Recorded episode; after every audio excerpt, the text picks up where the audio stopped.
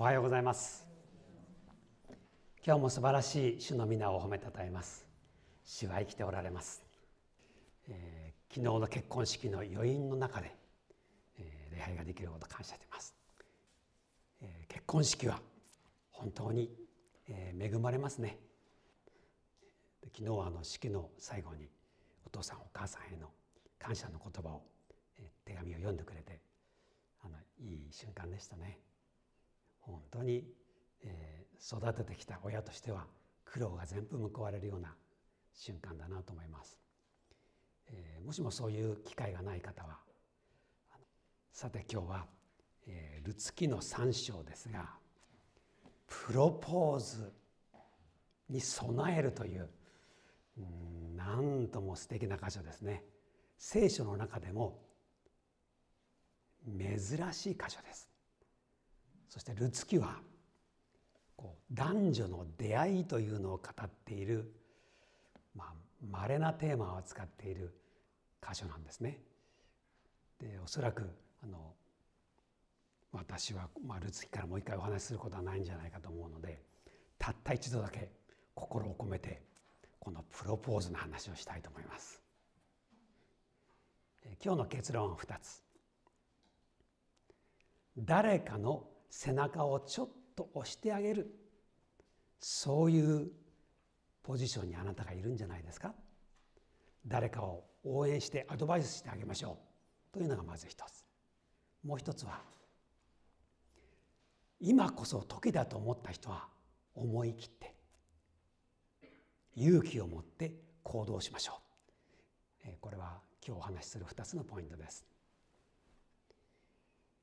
思い出してください。結婚されてる方々。あのプロポーズの日心臓が飛び出るのではないかと思った瞬間があったと思います。で今日はお姑さんのナオミがお嫁さんのルツに思い切って今日逆プロポーズをしなさい。女性の方から結婚してくださいというアプローチをしなさい。という話をするんです。まあびっくりですね。三章の一節。姑のナオミは彼女に言った。娘よあなたが幸せになるために身の落ち着きどころを私が探してあげなければなりません。お姑さんナオミはある意味では血の通っていない他人であるルツの幸せを考えていました。一章の9節を見てください。ルツ記の一章の9節。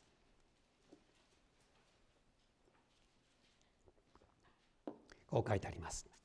また主があなたたちがそれぞれ新しい夫の家で安らかに暮らせるようにしてくださいますように。自分の息子2人が結婚したんですよね。ところがその息子2人が先に死んでしまってお嫁さん2人だけが残ってしまった。で自分は故郷に帰る。だから娘2人にあごめんなさい。嫁の2人に実家に帰るんだよ。再婚するんだよ。幸せな家庭を作るんだよってここで言っているわけです。安らかに暮らせるように。で今日の箇所3章の一節でもあなたが幸せになるために身の落ち着きどころを探してあげなければとナオミは考えています。男の人と女の人が望む人生ってかなり違います。まあ場合によっては女の人でもものすごいあの男みたいな人いますよね。男の人は冒険を望みます。チャレンジあるいは危険を冒すということもワクワクすることになる場合がある。勝利すること達成することこれが男性にとって大きな喜びになります。で女の人もそういう部分があるんですがと同時に安らぎ落ち着き愛情。それをとっても大事にするのが女性です、えー、そういうお話をして納得します？どうですか？男性の方々。そうです。私はチャレンジですって、え、そういう男性多いと思います。女性もね平安とか愛情とか欲しいです。何もいらないから穏やかな家庭が欲しいって人いるでしょう。でナオミはあなたが幸せになるように。で先ほどの一章のように安らかに暮らせるようにそれを願って再婚をの話をちょっと背中を押してやってごらんというふうにするつもりでした。2節あなたが一緒にいる若い女たちの主人ボアズは私たちの親戚ではありませんか。ちょうど今夜あの方は内場で大麦を振るい分けようとしています。今夜がチャンスだよといきなり言うんです。ちょっとびっくりですね。心の準備ができていなかったらそんなことあの従えませんよ。なぜ今夜がいいんですか？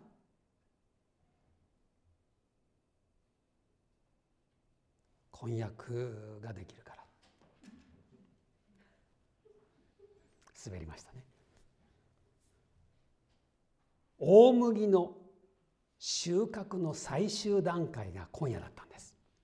えっと、近所の畑で麦畑があるっていう人どのくらいいます？あの桜桜ネックスレスのそばはあの麦畑ありますよね。で麦ってあのご存知のようにちょっとお米と違って、えー、実がなると先の方にこう、ね、針みたいにこう小さなこうなんか管みたいなのが出ますよねピッピッピッピッって出てそして茶色黄金色になってこうこう頭を下げていくって感じがします。で大麦は珍しいと思います日本ではね小麦は結構あると思いますがでこの大麦がなったその畑の景色はどんな色でしょう？今言った通り辺り一面がゴールド素晴らしい黄金色であふれるわけですよね。でそれを見計らって、作業する人たちがこの上の方を買っていくんですよね。でそれを集めたらそれで終わりじゃないそのもみ殻なんか取らなきゃいけないから、脱穀の仕事があるわけです。でちょうどこの日畑の収穫した大麦を集めてみんなで脱穀してそれを分けて振り分けて最後こうやってねこう風の吹くところにバーンって持ち上げてもみ殻だけ飛ばすようなことをするんでしょうね。そして実だけを集めて倉庫に入れるとそれによって大麦の収穫作業が全部終わるそれが終わったらみんなで食事をして食べて飲んでよかったねって言ってそして、えー、畑の主人であるボアズはまあ泥棒から収穫を守るという意味もあるでしょうけれどもその場所で寝ちゃうわけです。でそれがこの日に行われるってことがナオミは知っていたんですね。だから今晩が最高のチャンス。つまり一番嬉しい日ボアズにとって最高に嬉しい日そして食べて飲んで満足して満ち足りてこんなにいい日はないんだよ。だから今日こそ思い切ってボアズさんの足元に潜り込んでごらんって言ったんです。3節。あなたは体を洗って油を塗り晴れ着をまとって内場に下っていきなさい。けれどもあの方が食べたり飲んだりし終わるまでは気づかれないようにしなさい。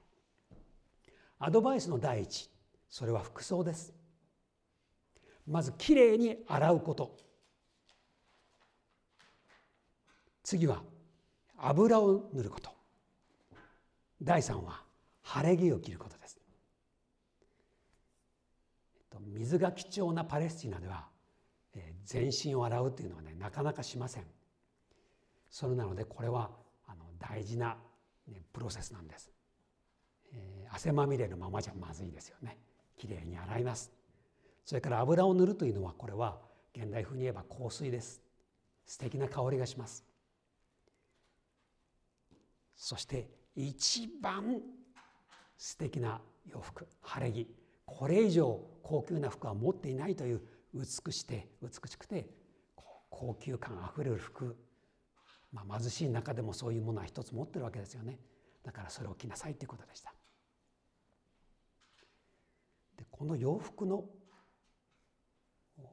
準備というのを細かくアドバイスしたのは意味があります。もしこういう晴れ着を着ていないまたこう、えーと、油を塗ってないような体でいくとですねナオミがこう意図した違う方向に行っちゃうわけです。どうしてかというと「え誰が足元にいるんだ?」そして「私です」え「ルツです」そしてこうなんかこう汗まみれって感じでね普段着の野良着で汚れたままで来たらなんか感情に任せてあるいはたまたまそこにいたのでという感じになりますでしょ？ところがよく見ると晴れ着であって素敵な香りがしてあれ？明らかに準備してきた。覚悟を決めてきている。これは身を整え身だしなみを整えボアズの前に正式に来ましたという姿勢になるわけです。だからこれはとっても大事なことなんです。でその後あの方の足元に隠れるんだよ。ただしあなたがいることは誰にも気づかれないように。ボアズがどこに寝るのかだけちゃんと見極めるんだよ。でここは難しいですよね。見つからないように、まあ、夜だからこう影には隠れやすいんですけどもそーっとやってあそこだなってよく見てそこに行くわけです。ここは注意深さ自分の行動を律するってことが必要になります。でここにおいて何て言うんでしょうね行動における勇気や自分を律することが試されます。そして言われた通りにするってことが大事です。でこれはあの観阿弥世阿弥の能の話じゃないんだけれども秘すれば花なんです。サプライズの効果をグッと上げるためにはこういう行動ってすごいですよね。4節あの方が寝る時その場所を見届け後で入っていってその足元をまくりそこで寝なさいあの方はあなたがすべきことを教えてくれるでしょう。ルツは姑に言った。おっしゃることは皆いたします。ルツは従順でした。ナオミが意図していることを全部汲み取りました。一つ一つの細かい助言をその通り実行しました。そういう意味で賢い人です。でお姑さんのナオミが何を望んでいるのかがはっきり分かったんです。で女性の方からアプローチするっていうのはどうかなって感じもしますけれどもこれはきっとナオミの、まあ、年の子でしょうね。ボアズさんはとってもいい人なんだけどちょっと自分から出ていくのが恥ずかしいタイプちょっとシャイなのかな特に女の人に対して何かを行動するというのが難しいタイプの人います、えー、皆さんの周りにもそういう人いますよね。好きなんでしょって言って。うん。ちょっと行動したらうん。でもう一回聞くわけです。好きなんでしょうん。やってみたらああこれを繰り返している人がいますよね。でね今日はこの聖書の箇所に励まされてあの今日の語られている内容を自分のものとして引き受けて行動してみてください。こんな箇所がないんですよ聖書には。珍しいです。で自分から行動したらどうかなと思います。ちょっと考えてください。初めてのデートに誘う時とプロポーズをする時どっちが大変ですか？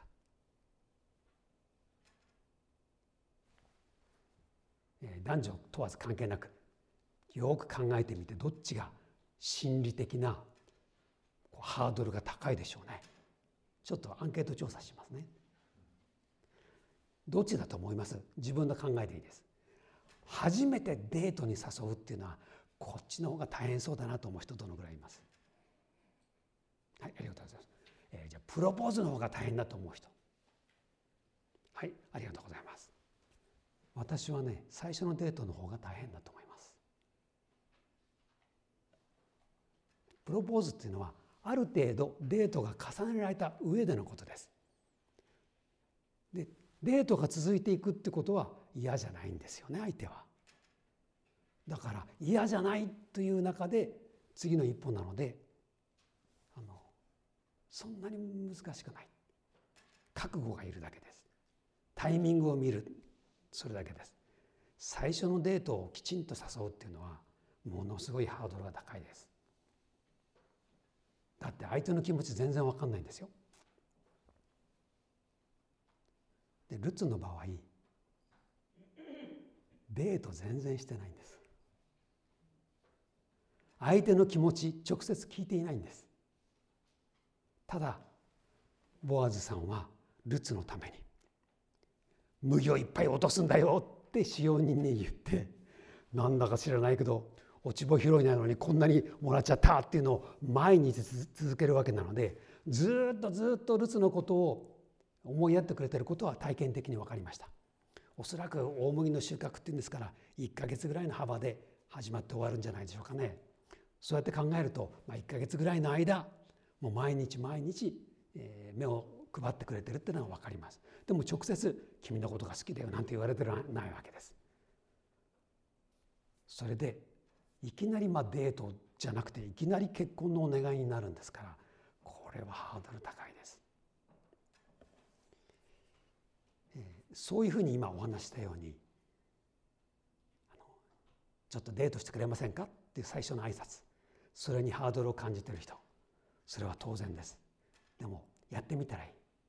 でその時の心構えがこの服装とそっくり同じです。体を洗う。油を塗る。晴れ着を着る。これは私は単なる思いつきであなたとデートしようと思ってるんじゃない。真剣にあなたとお付き合いしたいと思ってます。それをその姿形で表すこともできるんです。それからデートする時の誘い方ですよね。ねえお茶しない？ちょっとコーヒー飲まない？ってそういう感じじゃなくてきちんと目を見てあの重たくならなくていいんだけれども僕は君とデートしたいんです。どうですか？そういうことって大事だと思います。今日はなんか恋愛講座してるみたい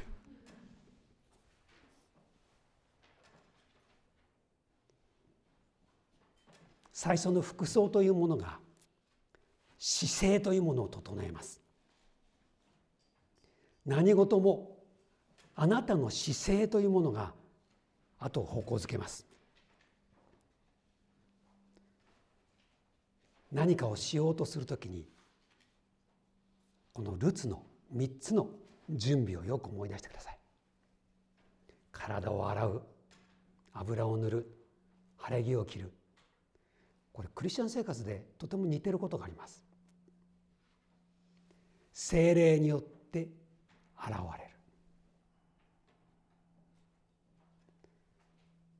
キリストの香りを放つ。そして新しい人を着て日々過ごす。新約聖書に語られているそういう表現はルツの準備とよく似ています。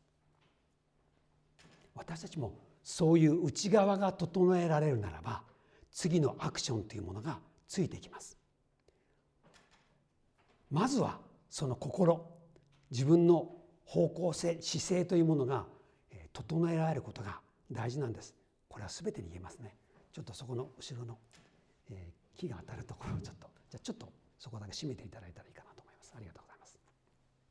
まずは姿勢です。これを整えましょう。そしたら次の行動が、えー、勇気を持ってできるようになります、えー、ボアズさんの寝るところをちゃんと見つける。すぐに見つからないようにしておく。だって途中で見つかると面倒くさいでしょ。あらルツさんよくいらっしゃいどうぞどうぞって言われたら「ああ」っつって「あらまあ晴れ着を着て今日どうなさったんです」って言ったらねちょっとね困っちゃいます。だからちゃんと隠れてなきゃいけない。だからそういう心の準備をできた後はもうドーンとねあの中途半端にしないでしっかり行動するってことです。おっしゃることは皆いたします。このルツの言葉は私たちが神様に対する全面的な献身をする時の言葉とそっくり同じです。イエス様あなたがおっしゃることは何でもします。まさにこのルツのプロセスは信仰者のプロセスとそっくり同じです。あなたがおっしゃるならば思い切ってそれをします。そうですね。私が今選ぼうとしているのは嘘をついたり悪いことをして乗り越えようとしている。これはダメですよね。勇気を持って正直にまっすぐに行きます。あなたのおっしゃること何でもします。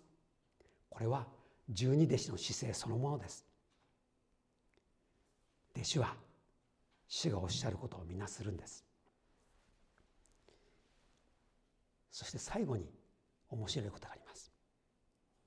もしもそんなことをしてボアズの足元で寝て一日働いて疲れたボアズはたらふく食べて飲んでもう満足して寝ちゃうもんですから熟睡ですよしばらくは。ところが夜中や明け方近くになってちょっと寒くなったりしてふっと目が覚めると足元にルツがいると思ったらびっくりするわけです。そしたら絶対言う言葉があります。誰だ？聞くでしょ。でその後こう言いなさいとナオミは一言も言ってない。ナオミはルツにその時に何と言ったらいいか考えておくんだよということを暗黙のうちに伝えています。つまりここは完全にオリジナル。あなたの言葉で表現しなさいとナオミは言っているんです。これ大事ですね。大事なプロポーズの言葉感情を表現する言葉はあなたしかできないよ。それはよく考えるんだ。何と言ったらいいか。次回はルツがどんなオリジナルの言葉でプロポーズの言葉を言うかというのを見ることになります。でここ大事です。あなたらしい言葉で正直に気持ちを込めて思い切って言う。ここすごい大事です。でここはよく準備しましょう。こんなふうにしてまず姿勢が整えられ注意深く行動しそしていざという時にははっきりと言葉で表現する。これはプロポーズだけではなくて人生の節目の時に大事な同じパターンなんですよ。仕事を変えようと思う時自分の姿勢をしっかり整えて私はどう生きるか主の前で考えるできちんと行動するそして言うべき言葉はしっかりと準備しておいて何回も何回も準備してちゃんと言えるようにするそういうことって大事だと思います。人生の節目ありますよね。結婚もそう就職もそう引っ越しをすることもそう家を建てることもそう。それぞれいろんな場面があります。でそんな時には全て同じですよ。神様の前でしっかり心を洗う。晴れ着を着るぐらいの心でまっすぐ堂々とできることだけをする。そしていざという時は勇気を持ってアクションしてきちんと自分なりの表現をする。それで失敗したら悔いはないでしょ。多くの人はこういうプロセスを踏んでないでちょろっとやって失敗するからダメなんです。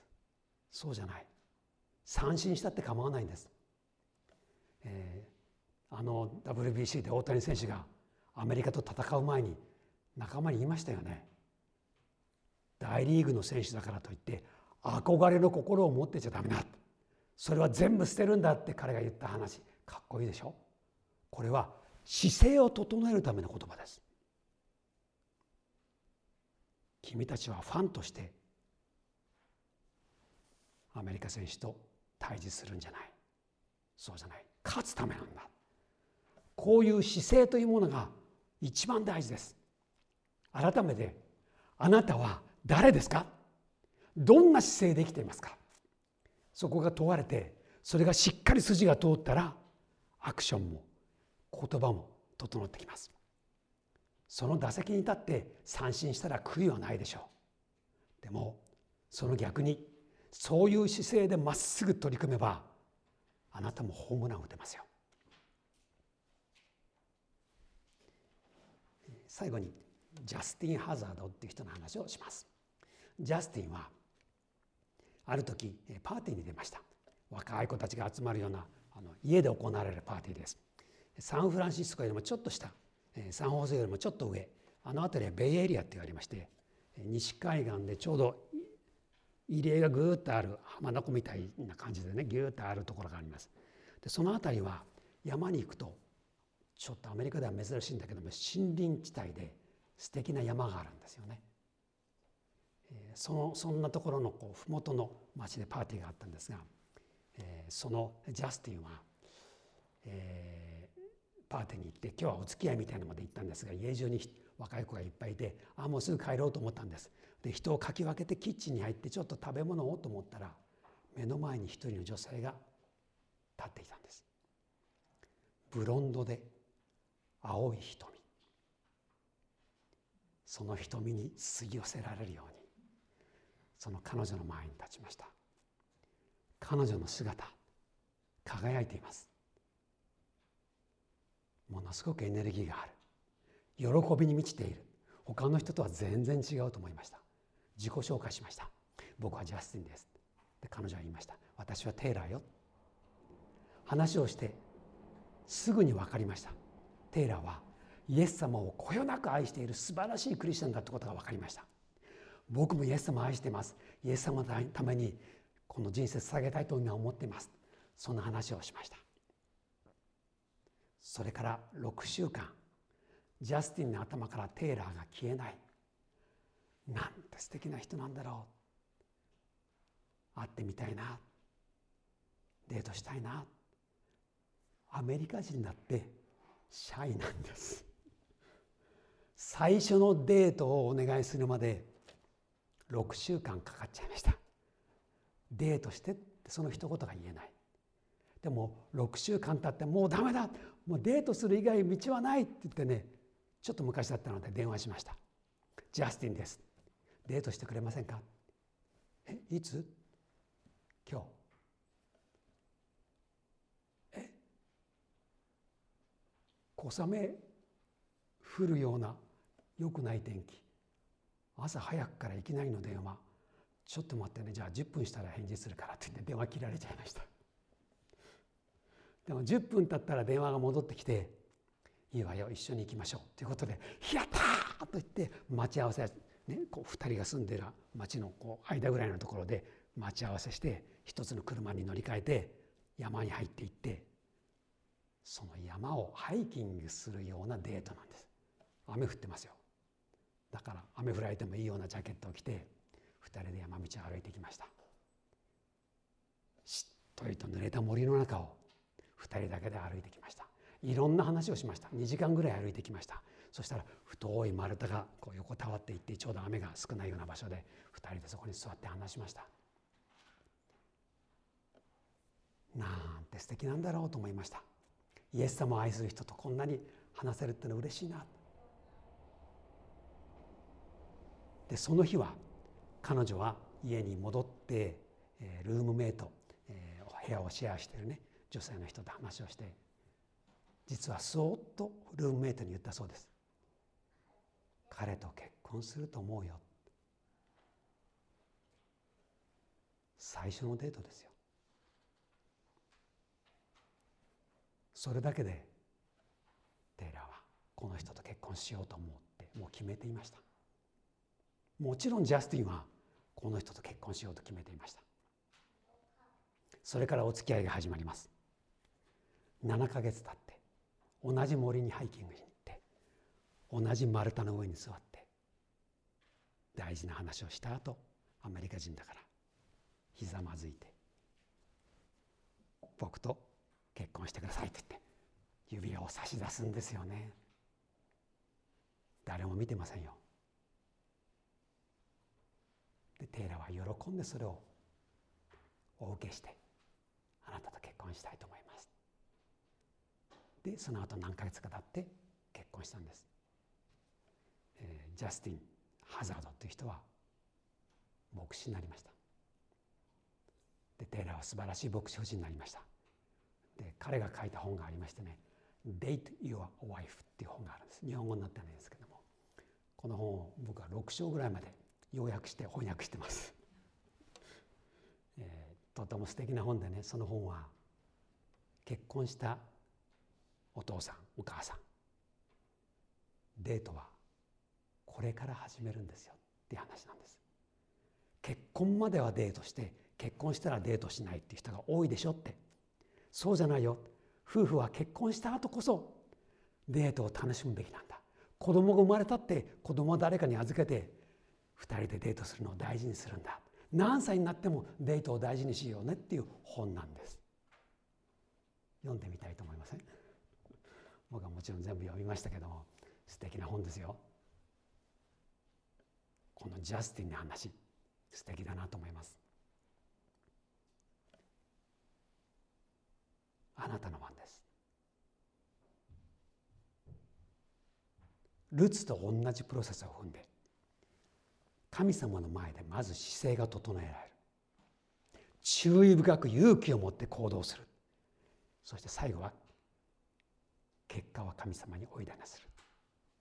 そんなふうにして歩んだらデートを始めることもプロポーズすることも結婚生活をもっと豊かにすることも人生の大事な節目で何を選ぶかということにおいても全部適用できる素晴らしいルールなんです。あなたも晴れ着を着て勇気を持って第一歩踏み出しましょう。お祈りします。しばらくあなたの言葉で祈ってください。